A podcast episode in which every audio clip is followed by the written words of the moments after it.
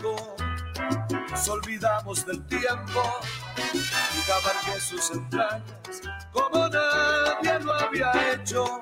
Si esto no es amor, pero ¿qué es esto?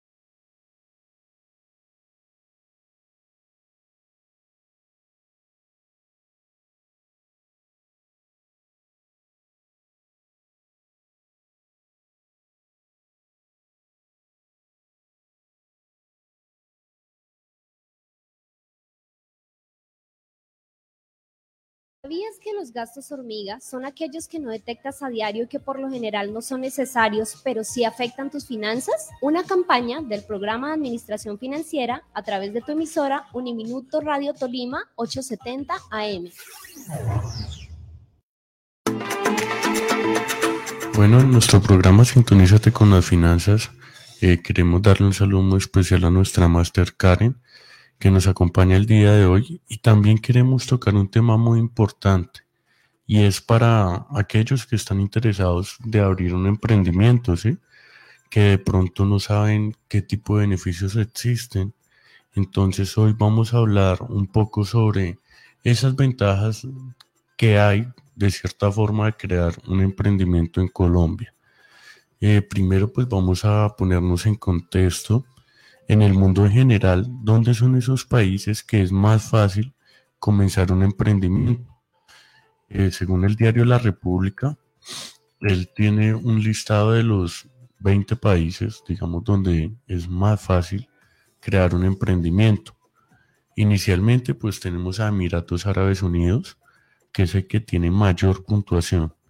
Después sigue Holanda, Finlandia, Arabia Saudita, Lituania, Noruega, Corea del Sur, Suiza, Qatar y España.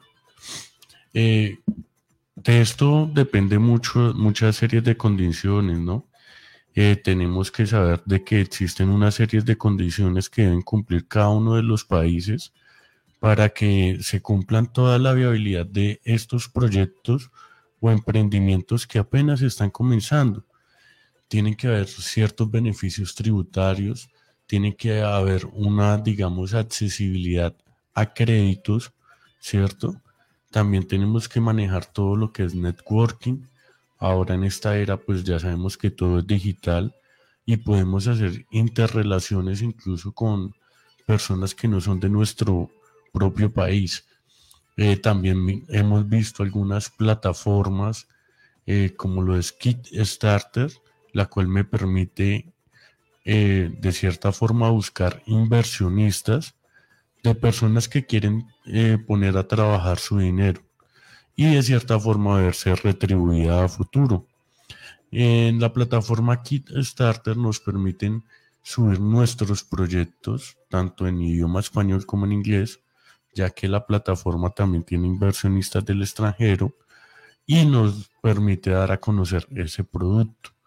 También tenemos que proyectar un número de cantidades a vender y cumplir unos, unas ciertas metas para que nosotros eh, logremos esos objetivos.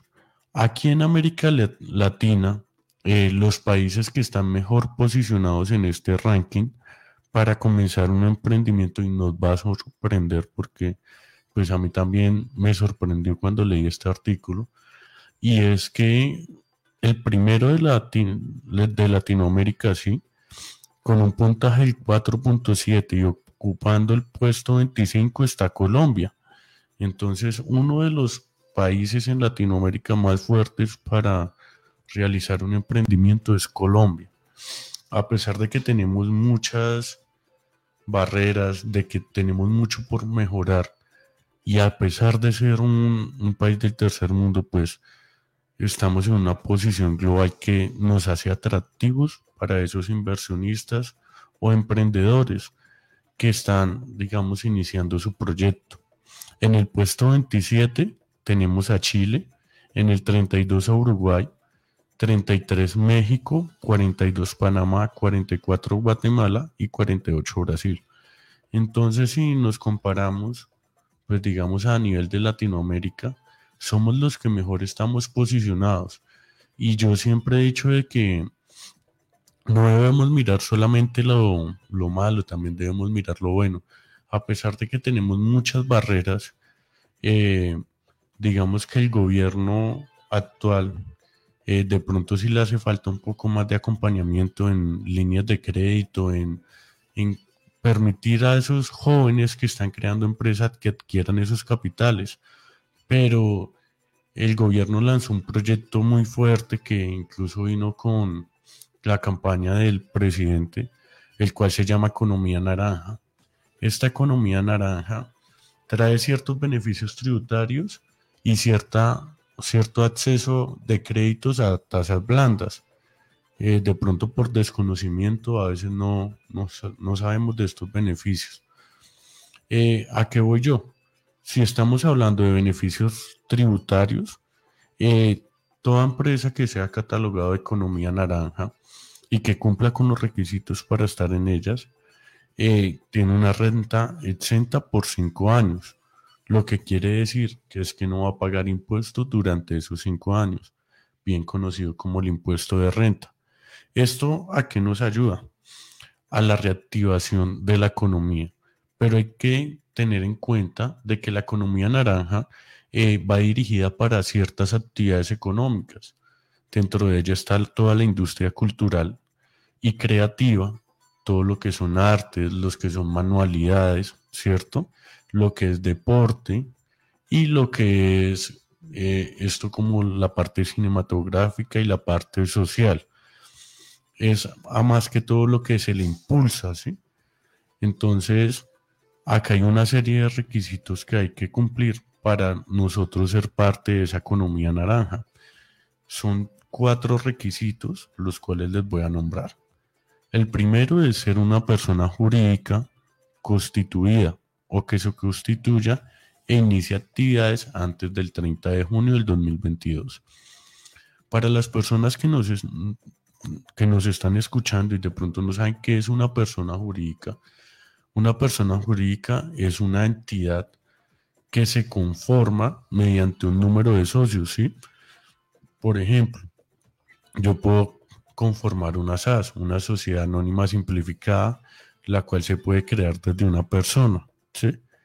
Entonces, el primer requisito es que yo debo ser una persona jurídica, debo irme a registrar en Cámara de Comercio, eh, digamos con mi nombre comercial, ¿sí? Esto va a ser para un ejemplo, digamos, eh, Pedro eh, Asesorías Contables SAS, ¿sí? Entonces, así digamos que puede ser mi nombre comercial y quedaría creado como una persona jurídica. El segundo requisito, ¿cuál es? Es que se deben contar con ingresos iguales o inferiores a 80 mil VTs. VT es una unidad de valor tributario. Eh, ella está más o menos en, hoy en día en 35 mil pesos. Entonces 80 mil eh, por 35 mil ya les confirmo el valor de cuántos son estos ingresos. Entonces se deben tener ingresos inferiores a 2.800 millones. ¿sí? Eh, la otra condición es que generen mínimo tres empleos que desarrollen funciones relacionadas con industrias de valor agregado, tecnológico y o actividades creativas. Esto para que lo hace también el gobierno. El gobierno lo está haciendo para fomentar el empleo. Entonces, ese impuesto de renta que de cierta forma los emprendedores van a dejar de pagar, la idea es que lo inviertan en productividad, ¿cierto? En esas personas, en ese capital de pronto que requieren para contratar a alguien. Entonces están diciendo, venga, ustedes no van a pagar un impuesto de renta durante cinco años, ¿sí? que es una tarifa del 33 al 35%, pero entonces me van a coger ese dinero y lo van a invertir en su, propia empresa, eh, generándome mínimo tres empleos. ¿Esto para qué lo hacen? Pues precisamente para impactar económicamente a la región y disminuir esas tasas de desempleo que existen. El tercero es el objeto social. Debe ser exclusivo el desarrollo de industrias de valor agregado tecnológico y actividades creativas. Como todos sabemos, si estamos creando algún tipo de emprendimiento, todos deben tener un valor agregado y debe aportar a la sociedad significativamente. Una de las, digamos, de las condiciones de formar empresa es cubrir una necesidad de la sociedad. Entonces ahí es donde nosotros debemos tener nuestro valor diferenciador. El cuarto requisito es que todas las actividades económicas que registra el RUT y el RUES deben estar enmarcadas dentro del listado de códigos SIU permitidos. Código SIU es el código de actividad económica. Hay un listado con las actividades económicas que están permitidas, ¿ya? Para que eh, nosotros parte, eh, podamos pertenecer a este grupo de economía naranja. Eh, por favor, del máster me pueden confirmar si ya están conectados, ¿sí? Bueno, tenemos a dos invitados especiales. tenemos a Juan Camilo Montaña. Entonces, pues le vamos a dar un poco, digamos, el espacio a él para que nos hable. Él, él es un emprendedor precisamente de la parte digital y de comunicaciones para que nos hable, digamos, cómo ha sido este proceso y, y si en realidad ha sentido un acompañamiento por parte del gobierno. Juan Camilo, ¿me estás escuchando? Pero buenos días, ¿cómo estás? ¿Sí me oyes? Sí, sí, te escucho claro. Vale, un saludo a, pues a todas las personas que nos escuchan en este momento. Eh, un tema muy importante que tratas, ¿no? El tema de emprender. Hoy en día eh, es muy difícil, digamos, las personas que, que, logran mantenerse como en esa constancia laboral de, de, lo que exigen las empresas hoy en día y por eso muchos se están volcando a lo que es el emprendimiento y lo que tú mencionabas ahorita, yo hago parte de, de la economía naranja, pues bueno, de lo, de lo poquito que se denomina economía naranja al tener una agencia creativa. Y, y es difícil porque Ibagué es una plaza que todavía no está como acostumbrada a apoyar este tipo de, emprendimientos, pero, pero yo creo que se puede, ¿sí? Eh, hay informes de la Cámara de Comercio que dicen que de 10 empresas, 8 eh, terminan pues cerrando puertas como en menos de, de, dos años, ¿sí? Entonces, siempre la meta está en poder superar ese umbral y pues que la empresa de uno logre ser rentable con, con el paso del tiempo. Bueno, Juan Camilo, no sé si estés ahorita con la otra emprendedora que nos va a acompañar el día de hoy. claro, eh, que, claro que Claro que sí, pero eh, yo te traigo una invitada también. Eh, ella es empresaria de la ciudad, es una odontóloga, tiene un reconocido centro odontológico pues acá en la ciudad de Ibagué, pues también me, me gustaría que conocieran su experiencia. Sí, claro, ahorita le damos el espacio, o si está ahí contigo, pues de una vez que nos haga una breve presentación. Claro, claro que sí, ya, ya te la presento. Listo, entonces, a ver, acá la idea es que nos demos a conocer, tenemos varios emprendimientos en la ciudad. Eh, esta chica tiene un consultorio ontológico para aquellas personas pues que quieran visitar o que necesiten la prestación del servicio, con mucho gusto se les va a atender. Entonces, Mientras que me confirma conexión Juan Camilo, eh, pues vamos a ir hablando un poco más de los emprendimientos.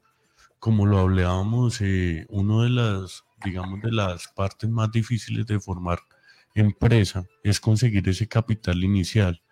Acá en Colombia tenemos empresas como Fondo Emprender, eh, tal vez el SENA nos ayuda un poco en, en ayudar a generar estas ideas y ayudar con esta parte de los sistemas que nos hacen falta, ¿sí?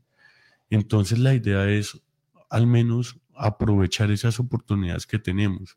Muchas veces nosotros mismos nos colocamos las barreras, que no es que piden muchos documentos, todo esto, pero nosotros debemos hacer ese esfuerzo que necesitamos eh, para conseguir esos recursos. Eh, yo tengo una frase que siempre me la ha dicho una tía y es, bueno, si uno mismo se coloca las, las barreras, pues es un poco, un poco más difícil, pero que sea otro que se las coloque. Entonces le vamos a dar el espacio a Elba para que por favor nos eh, se presente y nos diga dónde tienes el consultorio ubicado. Entonces te damos el paso, Elba. Hola, buenos días, Pedro, con Ingrid. ¿Cómo estás? Y buenos días a todas las personas que nos escuchan. Bueno, Ingrid, entonces pues te doy el espacio para que nos des el nombre del consultorio, la dirección, eh, también para que nos hables un poco de cómo ha sido tu proceso que has vivido desde que comenzaste con este hermoso proyecto.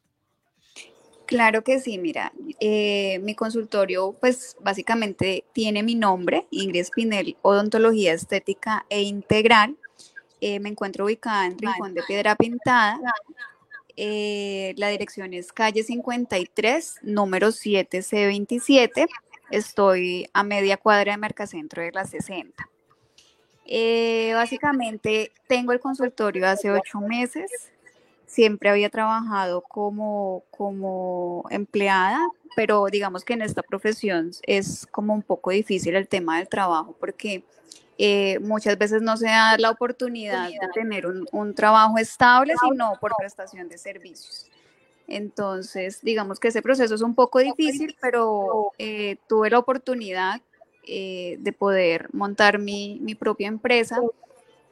No ha sido fácil, tú sabes que cuando, cuando decidimos montar empresa, pues hay, hay, miles de inconvenientes. En mi caso, pues con el tema de Secretaría de Salud, pues eh, piden bastantes cosas y pues es entendible. Eh, y digamos el hecho de uno darse a conocer, pues es de un tiempo, ¿no? Entonces, pues nada, los invito, cualquier cosa que necesiten, eh, limpiezas, ortodoncia, carillas, diseños, blanqueamientos, bueno, en fin, contamos con todas las especialidades, pues para ustedes digamos que siempre estamos al servicio de la gente. Y sobre, perdón, y sobre todo esta parte de, acreditar un, nombre, ¿no? Y hacer un nombre al comienzo es, digamos, de cierta forma eh, difícil, pero pues no imposible. Eh, ahorita pues tenemos muchas herramientas tecnológicas, no sé si tengas página en Instagram, de pronto para esas personas que que nos escuchan ahora es más fácil como buscarte. Entonces, ¿tienes redes sociales? Claro que sí, mira, en Instagram estamos como odontología.ingrid Espinel. Eh, en Facebook estamos como Ingrid Espinel, odontología, estética e integral. Y eh, en TikTok, digamos que apenas estoy como iniciando a montar cositas pues para, para la gente, para los pacientes, estoy como Ingrid Spinner. Pero sí, claro, no es fácil, digamos que todo es un proceso, yo, yo he visto empresas que pueden durar un año, dos años en un lugar y, y, y me ha pasado a mí, ¿no? Muchas veces uno pasa por un lado y, y no ve, digamos, el local de Julanito de tal y se viene a dar cuenta uno después de un tiempo y es normal. Y aparte la recomendación, yo creo que es como lo más importante. Y la verdad a mí me ha servido mucho la recomendación de los pacientes, eh, que se sientan pues bien atendidos, que tengan un buen servicio, eso es lo más importante. Sí, por ahí dicen que la mejor publicidad es el voz a voz. Entonces, pues nada, yo pues te mando las mejores energías aquellas personas que nos están escuchando. Eh, hoy en día sabemos las condiciones laborales que existen, digamos, las empresas ya no, no ofrecen una estabilidad y por eso pues se ven que muchos jóvenes están emprendiendo, eh, es con mucho esfuerzo, con mucha dedicación y que pues qué bueno, digamos, algún día decir, no, yo me acuerdo que yo ese emprendimiento cuando comenzó chiquito, yo iba allá y ya miren tan grande que es que yo me imagino que es lo mismo que va a pasar contigo. Eh, aparte de eso, tienes una excelente ubicación, estás en la parte central, entonces para todos los oyentes que nos están escuchando, eh, el consultorio pues queda cerca a la parte más comercial de la ciudad que es la zona 60 entonces, para cualquier persona, eh, me imagino que las vías de acceso son, hay muchas, digamos, rutas o incluso avenidas en las que se puede prestar para uno ir a hacer esa cita médica. Claro que sí. Ahorita vamos a hablar un poco más de, de cuáles son, digamos, esas oportunidades que pueden existir a la hora de, de crear estos emprendimientos. Mientras, Mientras tanto, vamos a ir con la canción Cuenta conmigo de Jerry Rivera.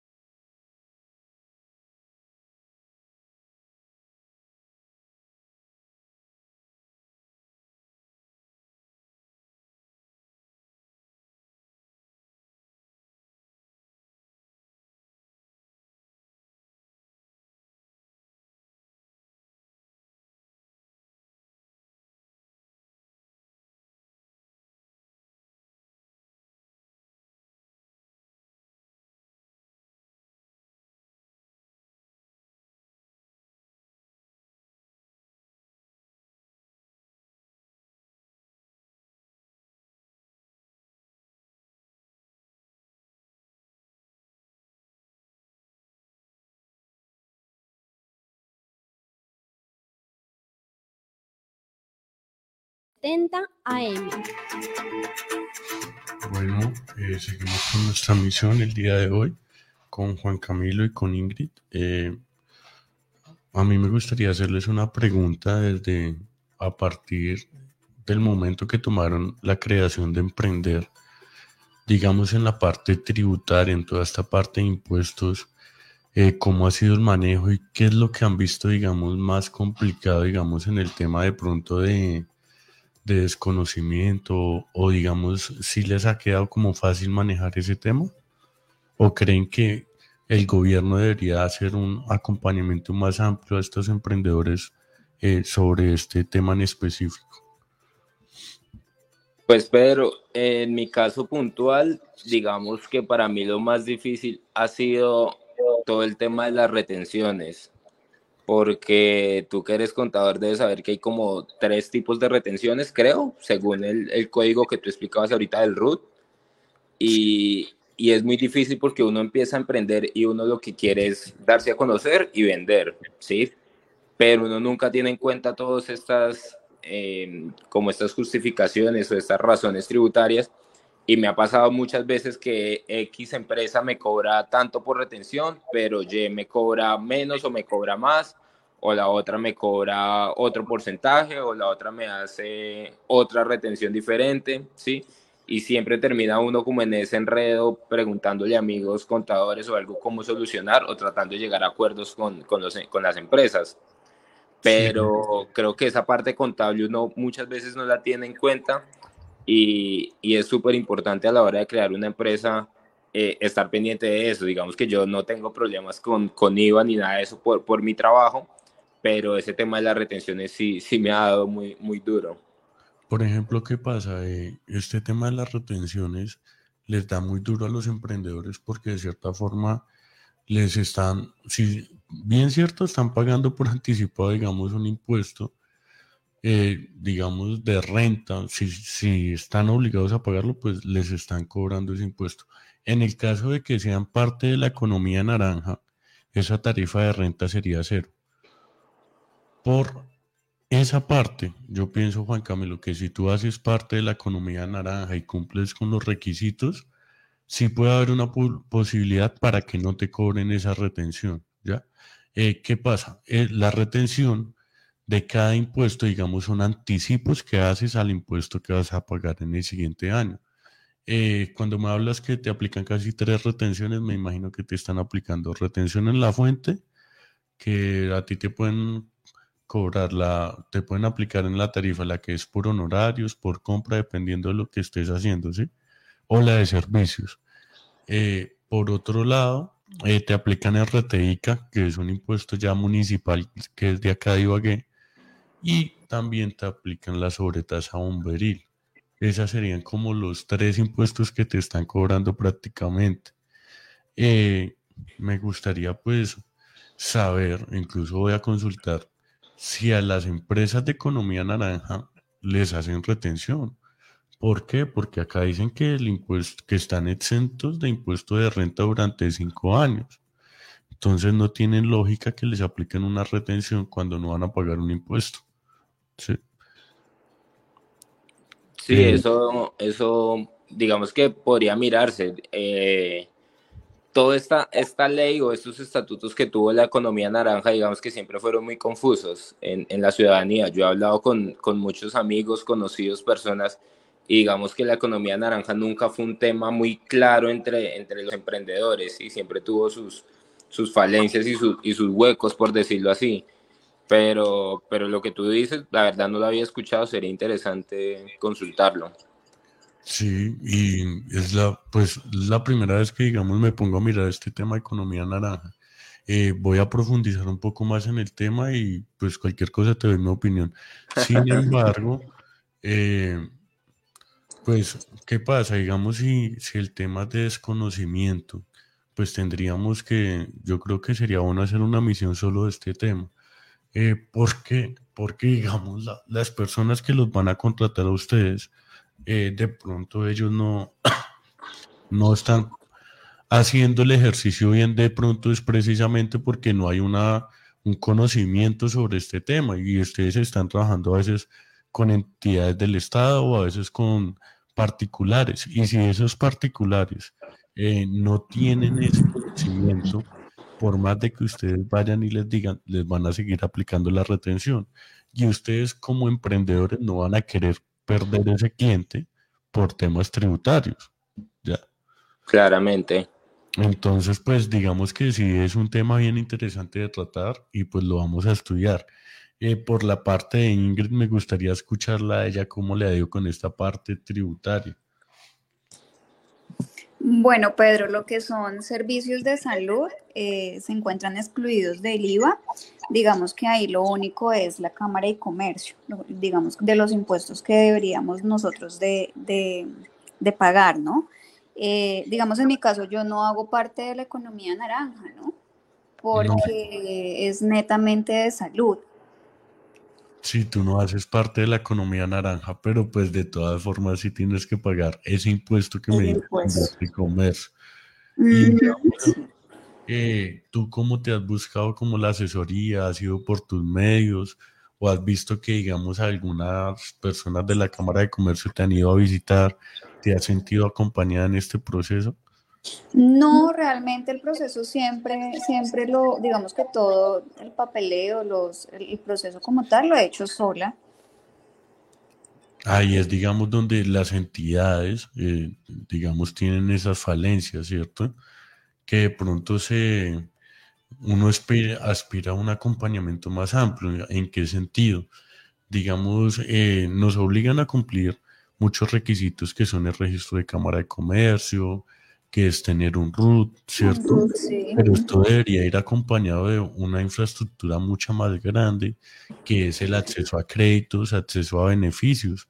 No es solamente, digamos, cumplir con la normatividad y con la parte tributaria, sino que también el empresario sienta que detrás de todo esto, eh, más que pagar un tributo, es que estamos pagando, digamos, un acompañamiento. Y yo creo que esa es una forma muy interesante de cambiar como esa forma eh, que tenemos todas las personas de ver que los impuestos es que siempre nos van a quitar, ¿cierto? Que digamos, esa es la forma que, nos enseñan desde, desde pequeños. Eh, el pagar impuestos, el tener las cosas al día, nos da acceso a, una vida eh, crediticia, ¿cierto? Ya sea como persona natural o persona jurídica, eh, yo puedo acceder ya a créditos financieros con entidades bancarias, pero entonces todo tiene que ser de un acompañamiento que tiene que ir de la mano, porque es que si yo voy a tener mis impuestos al día, yo también voy a adquirir esos beneficios que necesito. ¿Y esos beneficios cuáles son? El acceso a créditos financieros, ¿cierto? Que hoy en día, digamos, es, es para un emprendedor, es muy difícil que le presten dinero. ¿Sí?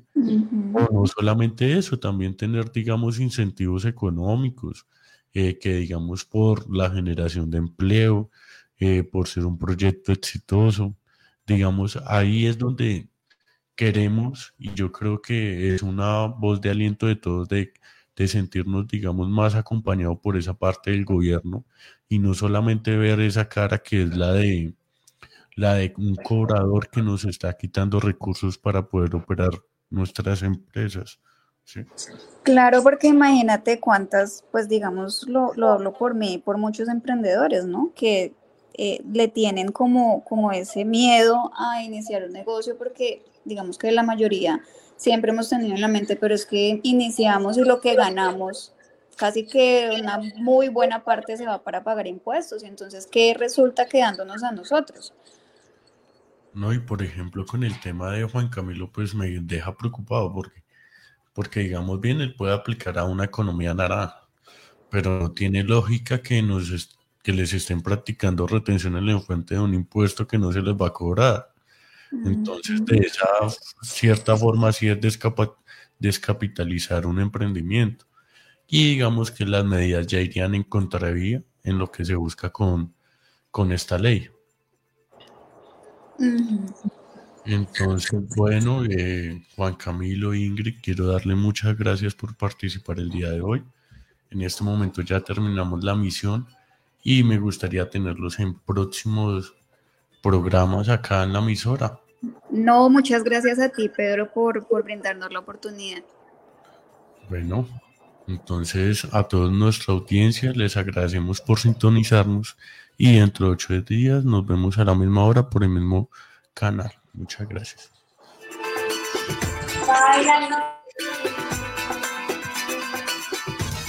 Conéctate con tus finanzas.